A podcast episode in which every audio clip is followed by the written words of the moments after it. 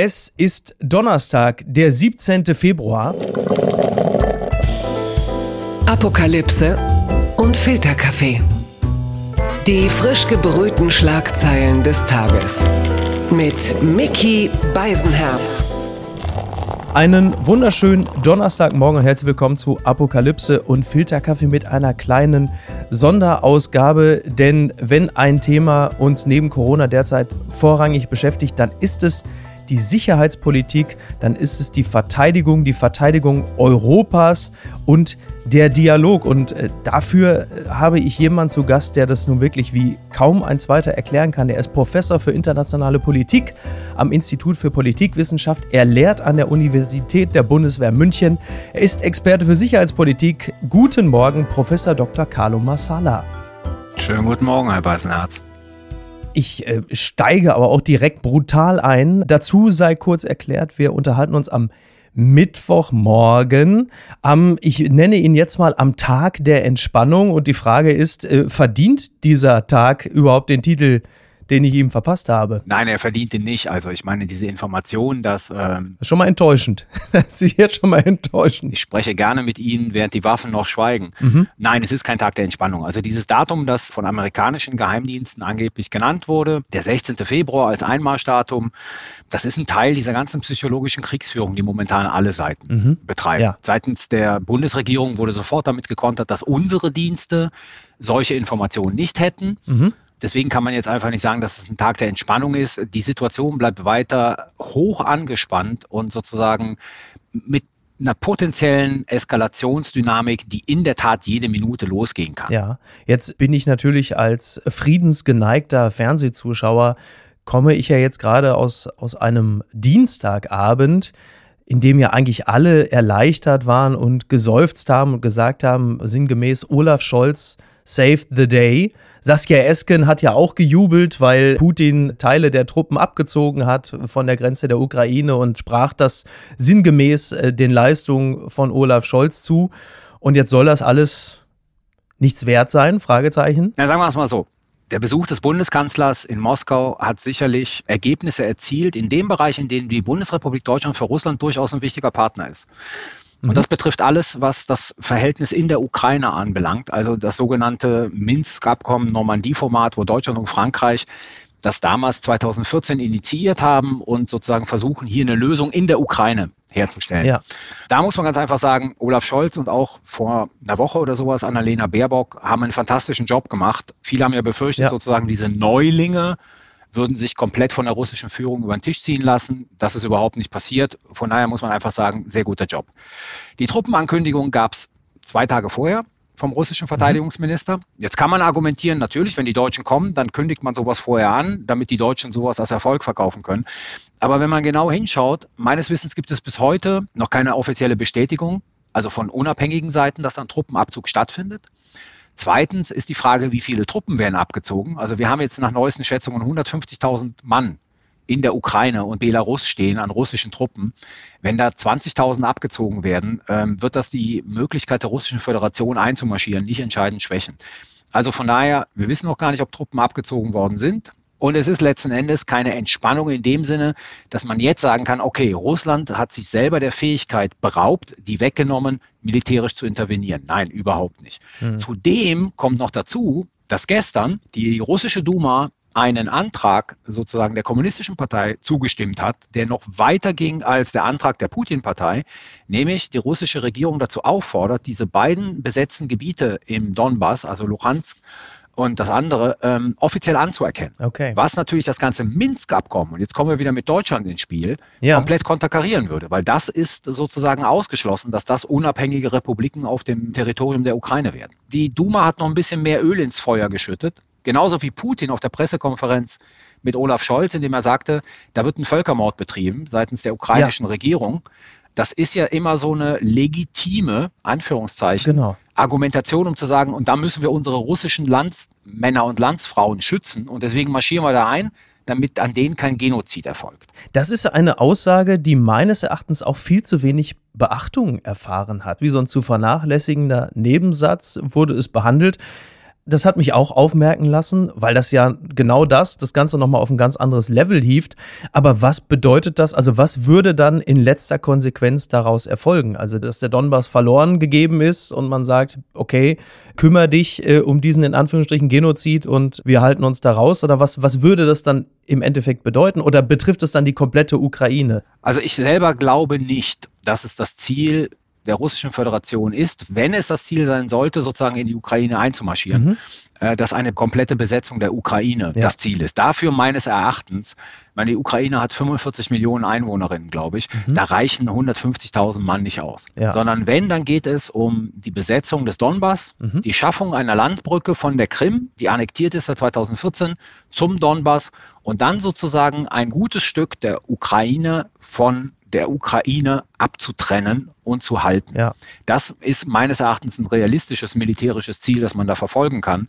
Ähm, ich glaube nicht, dass es um die Besetzung der gesamten Ukraine geht. Weil das ist ja etwas, was befürchtet wird, beziehungsweise Vitali Klitschko hat ja gesagt, macht euch da nichts vor. Zuerst fällt in Anführungsstrichen die Ukraine und dann folgen die anderen baltischen Staaten. Die Frage ist halt immer, Wladimir Putin ist sicherlich, wie viele andere auch, ein Narzisst aber er ist ja auch Realist. Er wird ja für sich selber auch eine Rechnung aufmachen, irgendwo zwischen Kosten und Nutzen und was bringt es mir und was bringt es mir vor allen Dingen auch an schlechter naja, schlechte Presse ist ein bisschen sehr kalt gesagt, aber bleiben wir ruhig. Ich meine, sehr kalt und zynisch ist ja eh alles. Also das heißt, es werden ja dort auch unglaublich viele Menschen auf russischer Seite ihr Leben lassen, sollte es zu dieser Art der Auseinandersetzung kommen. Also was ist das, mal so ein bisschen spekuliert, das realistische Ziel, das Wladimir Putin sich gesteckt hat, dass diese gesamte Aggressionsleistung gerade verfolgt? Also das realistische Ziel ist, und dem kommt er ja näher, das darf man ja nicht verkennen, die Spielregeln der internationalen Politik nach dem Ende des Ost-West-Konflikts, also oder des Kalten mhm. Krieges, wie man das auch nennen will, dass die neu geschrieben werden. Durch diese militärische Drohkulisse hat er es ja mittlerweile geschafft, dass sowohl die USA als auch die NATO-Staaten mit Russland in Verhandlungen treten, also vor allen Dingen die USA, über eigentlich abstruse russische Forderungen. Ja.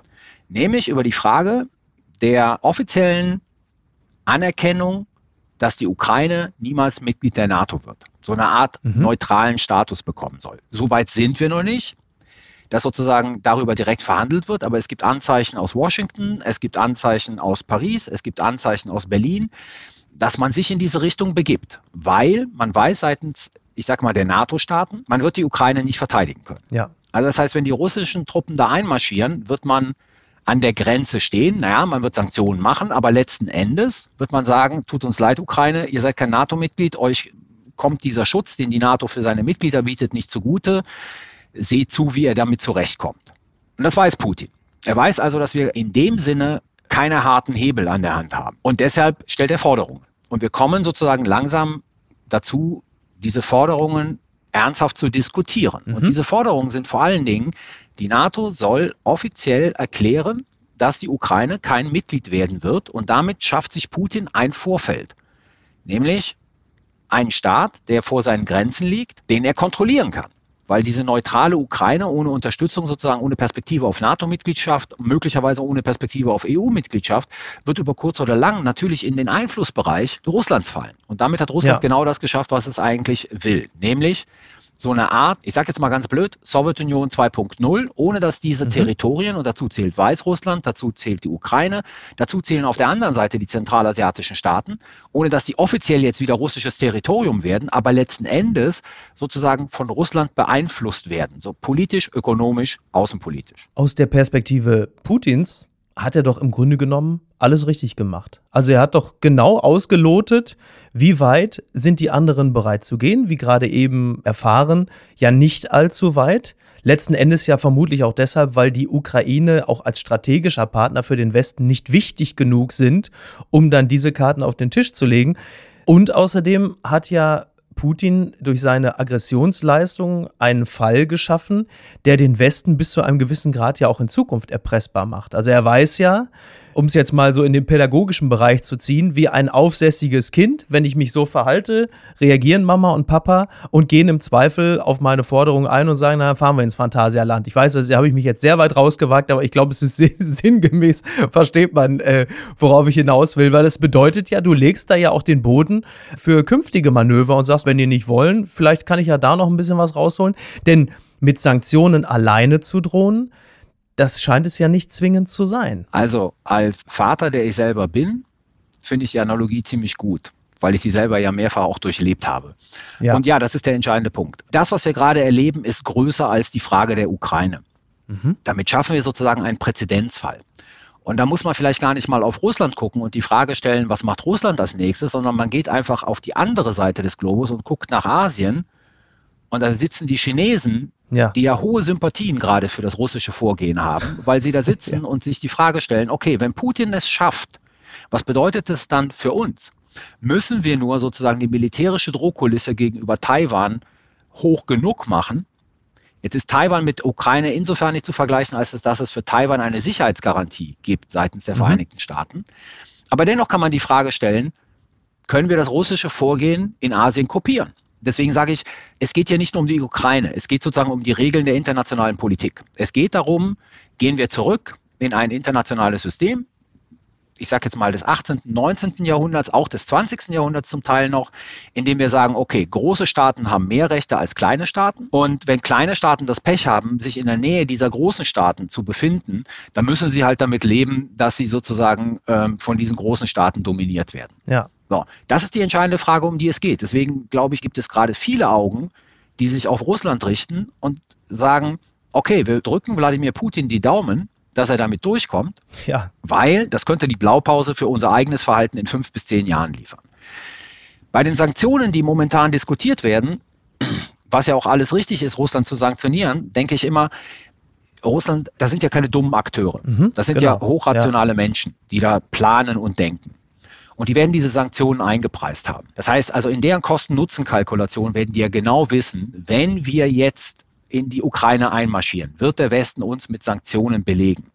Was könnte das sein? Und ich glaube, so diese Fragen von SWIFT, Nord Stream 2, das ist alles schon eingepreist und man ist bereit, diese Sanktionen zu ertragen. Der russische Botschafter in Schweden hat ja sinngemäß, oder er hat wörtlich genau, gesagt, scheißen auf, wir scheißen genau, auf eure Sanktionen. Ja. ja, weil das ist alles eingepreist. Und wir wissen zum Beispiel, dass sich die Russen mit den Chinesen schon lange überlegen, eine Alternative zum SWIFT aufzubauen.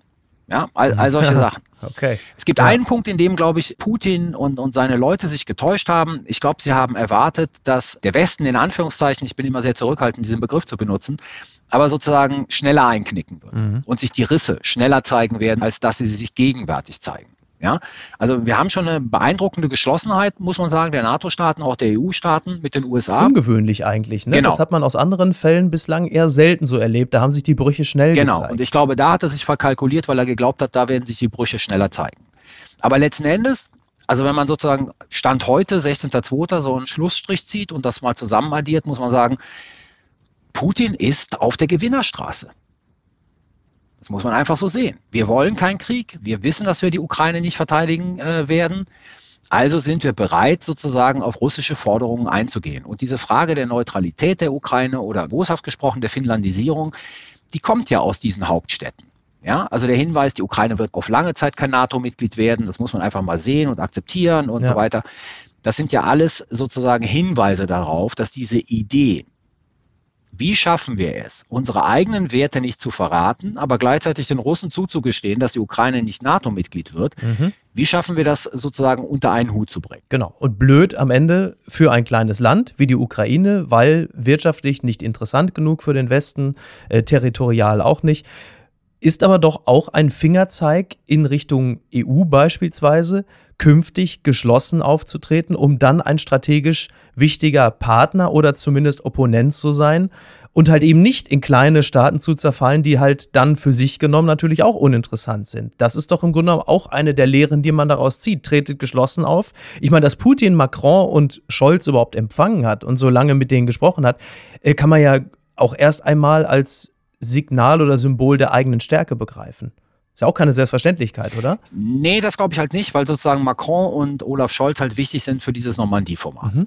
Ja, also wenn man sich anschaut, zum Beispiel, wie Putin die Briten behandelt, also diese Bruskierung der britischen Außenministerin, ne? ja. und die Briten sind diejenigen, die halt sich sehr eindeutig auf Seite der Ukraine positionieren, dann sieht man hier den Unterschied. Ich glaube, eine der Lehren wird natürlich sein, und wir werden wieder unendlich viele Reden und Papiere haben, dass es so nicht weitergehen kann und dass die EU jetzt ja. endlich mal autonom und stark werden soll. Die europäische Lösung? Ja, jetzt bin ich schon was älter und sage, das ist sozusagen das, was ich seit 25 Jahren von der EU höre. Und realita ist im Bereich der Außensicherheits- und Verteidigungspolitik nicht viel passiert. Mhm. Also bin ich extrem skeptisch, ob da zukünftig noch was passieren wird.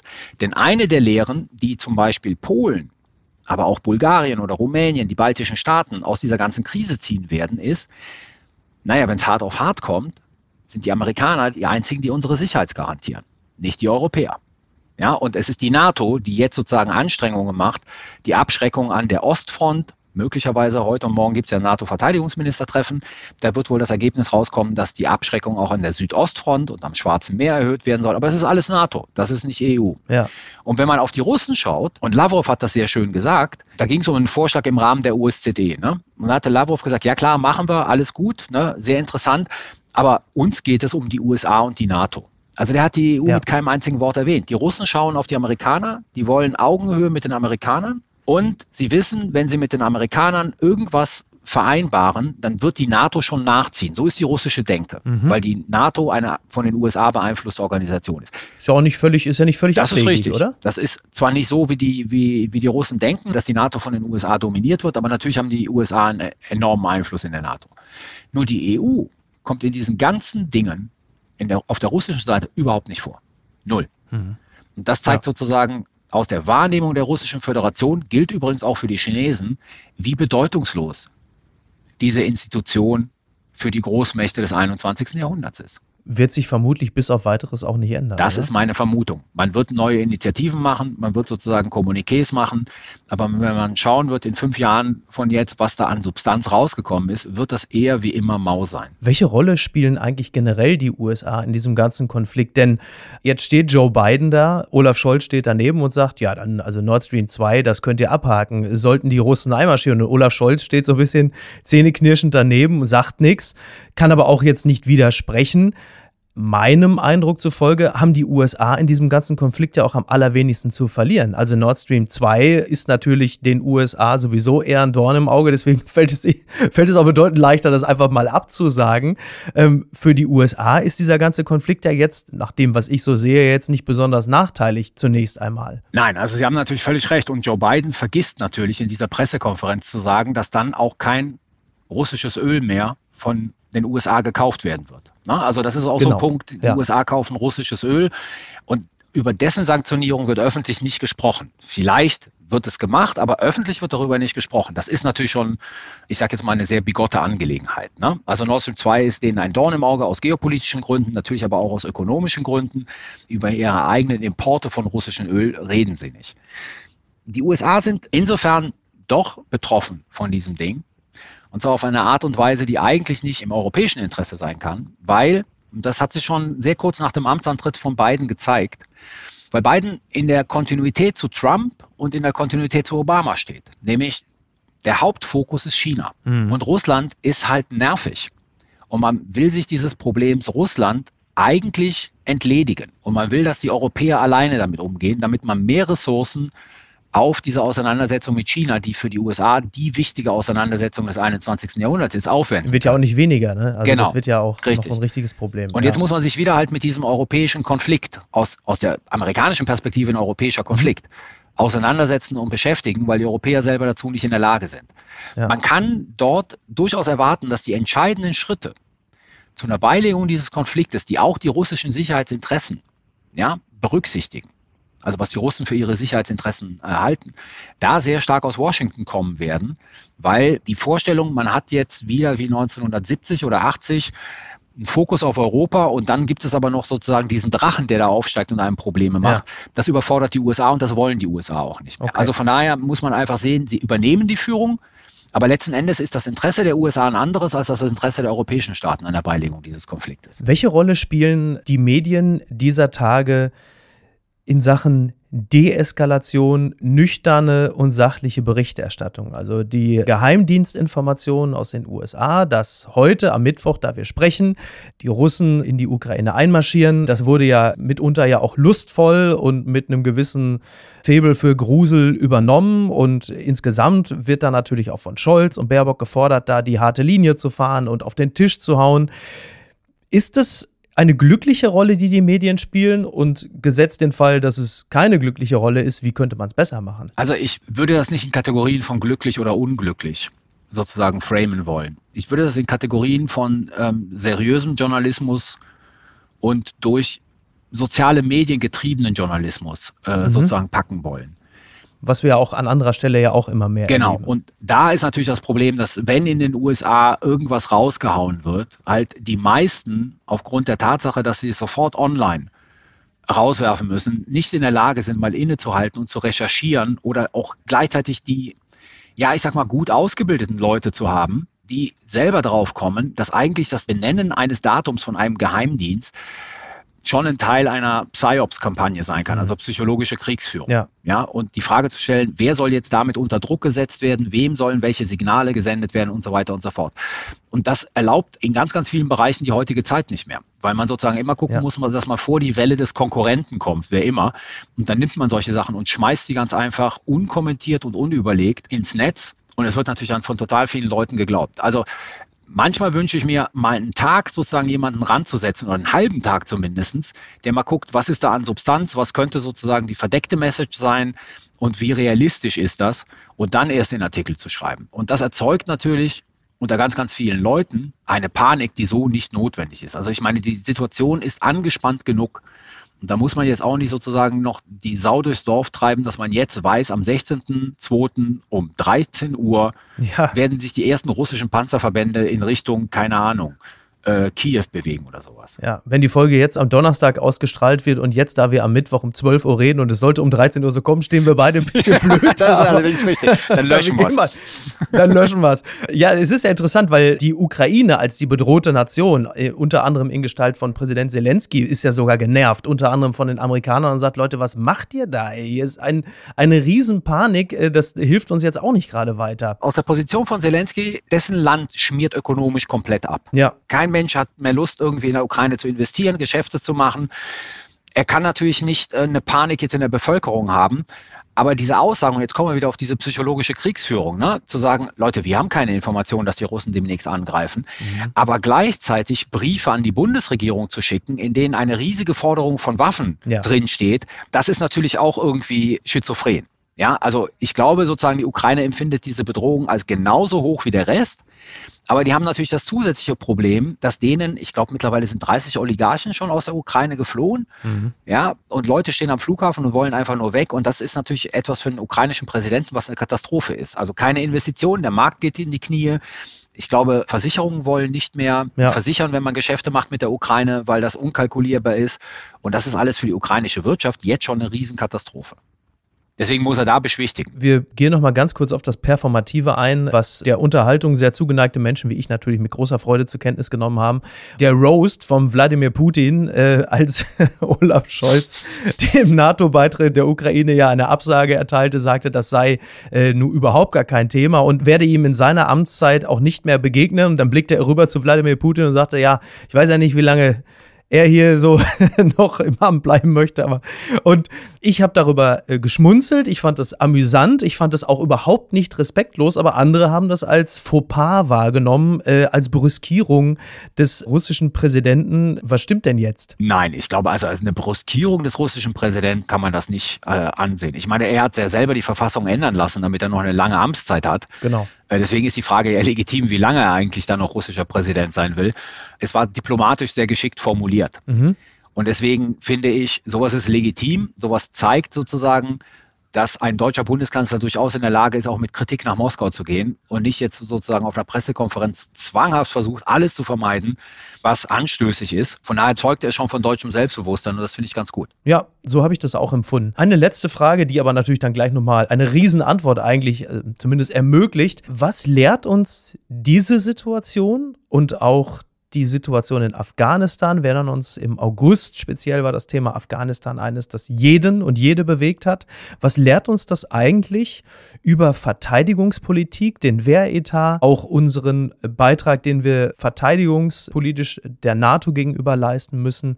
Was was sind die Lehren, die wir aus diesen Situationen gerade ziehen, dem letzten halben Jahr? Also es sind so viele Lehren dass man darüber eigentlich äh, jetzt einen dreistündigen Podcast machen könnte. Ich dachte es mir fast, ja. Ich versuche das mal in ganz, ganz wenigen sehr zugespitzten Bemerkungen zu fassen. Ich glaube, die wichtigste Lehre ist, also jetzt vor allen Dingen aus der Ukraine, und eigentlich wissen das ganz, ganz viele schon ganz, ganz lange, aber dass man sich als Bevölkerung der Bundesrepublik Deutschland gewahr werden muss, dass militärische Machtpolitik einfach ein legitimes Mittel der internationalen Politik ist, das Staaten benutzen. Und dass sozusagen die Vorstellung, dass wir alles mit Diplomatie und Geld lösen können, einfach unrealistisch ist. Dass wenn Aggressoren Aggression betreiben wollen, sie möglicherweise nur durch militärische Gegenmaßnahmen von diesen Aggressionen abgehalten werden können. Und dann kommen wir natürlich dazu zu sagen, dass wir eigentlich eine Bundeswehr haben, die ihre Aufträge erfüllt, aber die von der Mehrheit der Deutschen eigentlich immer nur dann geschätzt wird, wenn sie Amtshilfe übt oder bei Katastrophen eingesetzt wird. Dass das aber nicht die Aufgabe der Bundeswehr ist, die eigentliche Aufgabe. Sondern die eigentliche Aufgabe ist halt sozusagen für die Sicherheit und Verteidigung dieses Landes zur Verfügung zu stehen. Und da ist diese Bundeswehr einfach ich sage jetzt nicht unterfinanziert, sie ist unterfinanziert, aber das klingt immer so sozusagen, dass äh, nur Geld, mhm. wenn man genug Geld draufschmeißt, sozusagen, dass das Problem gelöst ist, dass eigentlich ganz, ganz viele Mechanismen geändert werden müssen, damit die Bundeswehr eigentlich diesen Auftrag wieder erfüllen kann. Weil wenn man jetzt auch sieht, ist das mal so ganz blöd. Wir, wir schicken 5000 Helme der Ukraine. Ja. Darüber haben sich viele lustig gemacht. Das kann man aber auch durchaus argumentativ, kann man da einen Sinn drin sehen und wir schicken ein Feldlazarett was ich meines Erachtens sehr wichtig ist, also wir mhm. bezahlen eins, wir schicken keins, wir bezahlen den ersten eins, das in die Ukraine schicken, weil man Verwundete halt auch versorgen muss. Ne? Letzten Endes ist es aber so, dass wir uns daran gewöhnt haben, dass sozusagen das scharfe Ende etwas ist, über das man nicht sprechen will. Ja. Und wir müssen viel, viel mehr darüber sprechen, dass in der Welt des 21. Jahrhunderts da draußen halt ernsthafte militärische Gefahren drohen. Und zwar vielleicht nicht für die territoriale Sicherheit der Bundesrepublik Deutschland, aber sozusagen für Partner und Verbündete. Und dass wenn man gewisse Entwicklungen laufen lässt, das dann auch dazu führen kann, dass es zu einer direkten Bedrohung für die Bundesrepublik Deutschland werden kann. Und darüber, da müssen wir erstmal ein Bewusstsein drüber schaffen. Und es wird zu, viel zu wenig darüber geredet. Mhm. Eines der großen Probleme, jetzt schlage ich den sehr künstlichen Bogen zu Afghanistan, eines der großen Probleme in Afghanistan war ja, dass wir seitens der Politik nicht drüber geredet haben, was dort passiert. Ja. Und dieser Einsatz im Prinzip vergessen wurde. Und auch politisch immer klein gehalten wurde, weil man da keine bösen Bilder haben wollte. Dann ist uns das Ganze im Zuge des amerikanischen Abzugs komplett um die Ohren geflogen. Also mein Petitum ist jetzt nicht, dass ich sage, jetzt brauchen wir 100 Milliarden für die Bundeswehr an Verteidigungshaushalt, sondern wir müssen ganz einfach ein Bewusstsein dafür schaffen, dass Militär ein legitimes Instrument der Politik ist. Und zwar die Androhung mit Militär als auch möglicherweise der Einsatz von Militär. Dieses Bewusstsein ist in der deutschen Bevölkerung nicht vorhanden. Und das müssen wir erstmal schaffen. Und dann müssen wir dafür sorgen, dass die Bundeswehr ihre Aufgaben erfüllen kann. Das hat eine monetäre Komponente, ja, aber es hat noch viel, viel mehr eine strukturelle Komponente, weil dieses System Bundeswehr sozusagen so überbürokratisiert ist, dass von daher schon ganz, ganz viele Sachen einfach nicht in der notwendigen Geschwindigkeit möglich sind, wie sie eigentlich möglich sein sollen. Bin ich ja sehr froh, dass wir heute hier zumindest schon mal ein kleines bisschen mehr Bewusstsein geschaffen haben. Ich äh, bedanke mich ganz herzlich Professor Dr. Carlo Marsala und lade ganz herzlich ein zu einer äh, regulären Folge, in der wir uns dann noch mit ganz anderen Themen befassen. Können sich jetzt schon mal die Nackenhaare aufstellen. Vielen Dank. Ich danke Ihnen recht herzlich für die Einladung. Und, und noch einen schönen gerne Tag. wieder. Ja, unbedingt. Sehr schön. Dankeschön. Ciao. Alles klar. Schönen Tschüss. Tag noch. Ciao. Apokalypse und Filtercafé ist eine Studio Bummens Produktion mit freundlicher Unterstützung der Florida Entertainment. Redaktion Niki Hassania. Executive Producer Tobias Baukhage. Produktion Hanna Marahiel. Ton und Schnitt Lara Schneider. Neue Episoden gibt es immer montags, mittwochs, freitags und samstags. Überall, wo es Podcasts gibt. Stimme der Vernunft und unerreicht gute Sprecherin der Rubriken Bettina Rust.